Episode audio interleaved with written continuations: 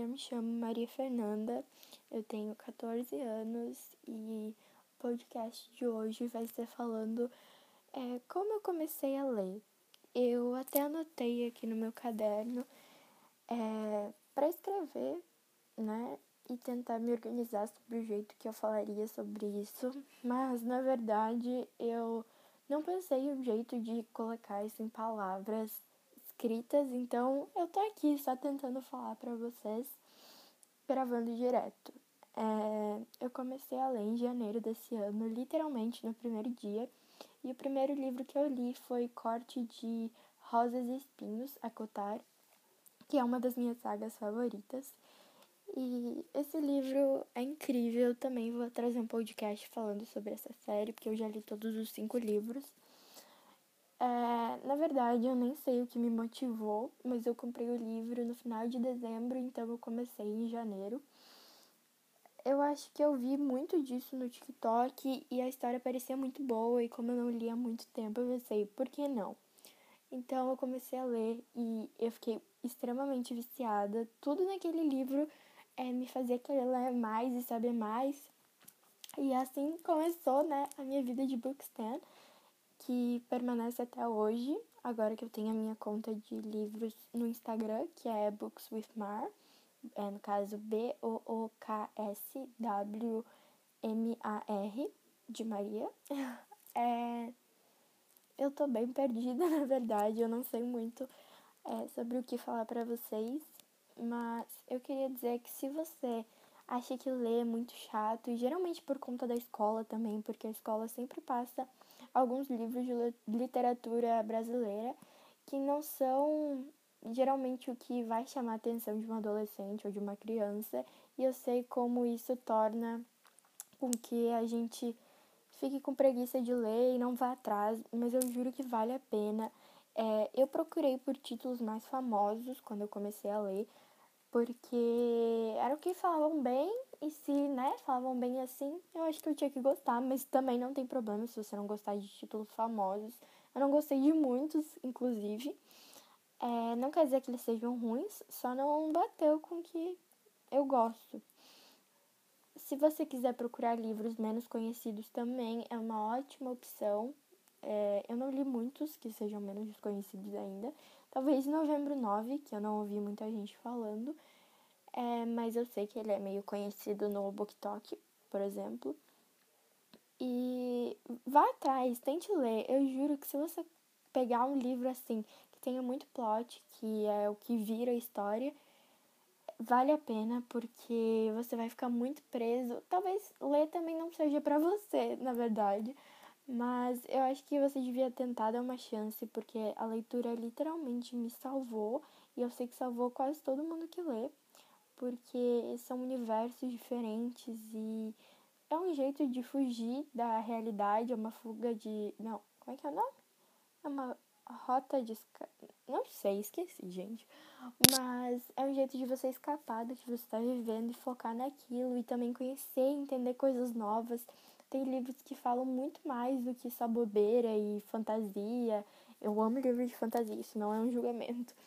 Mas tem livros que falam sobre empoderamento feminino, outros que falam sobre é, política e assim por diante. Você tem que escolher sobre o que você mais gosta de ouvir e de falar.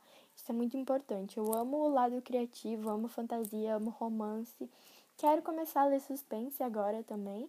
Eu acho que vou começar a ler Os Mentirosos.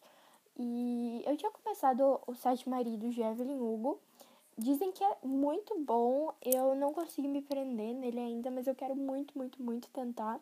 E também nesse meio tempo eu comecei Trono de Vidro, que eu já tinha começado, só que aí eu entrei em Ressaca Literária, que também é um assunto muito tenso. Se vocês quiserem, eu posso falar sobre como foi passar pela Ressaca Literária e o livro que me tirou da Ressaca Literária. É, eu tava lendo Trono de Vidro e aí eu entrei em semana de provas e eu não tava conseguindo ler. Então eu tava detestando aquele livro, tava sendo um saco para mim e eu fiquei umas duas, três semanas sem ler nada. Foram as piores semanas da minha vida, porque literalmente ler era o que me salvava, o que, sabe, descansava minha cabeça. E eu não tava conseguindo nem isso, então foi um período muito, muito, muito chato. Mas passou, graças a Deus, eu acho que todo leitor passou ou vai passar por uma fase dessas. Porque às vezes acaba que a gente não tem tempo, ou o nosso cérebro só tá cansado também. Tem essa parte, até por conta, né, dos adolescentes e jovens que estudam e trabalham muitas vezes. É, eu acho que eu fugi muito do assunto, né? Porque era pra eu ter falado como eu comecei a ler, mas aqui é a gente tá no mês 5, em maio, e desde janeiro já aconteceram muitas coisas. Eu acho que eu tô no 14 livro do ano. Eu sei que tem gente que lê bem mais em um mês, mas eu acho que eu gosto do meu ritmo. Eu leio uns quatro livros por mês, mais ou menos, dois a quatro livros. Eu queria ler dois por mês e ainda ia dar mais, mas é porque eu queria ler 21 livros para 2021, mas eu acho que eu vou passar dessa meta, né? Porque eu já tô no 14, só no quinto mês.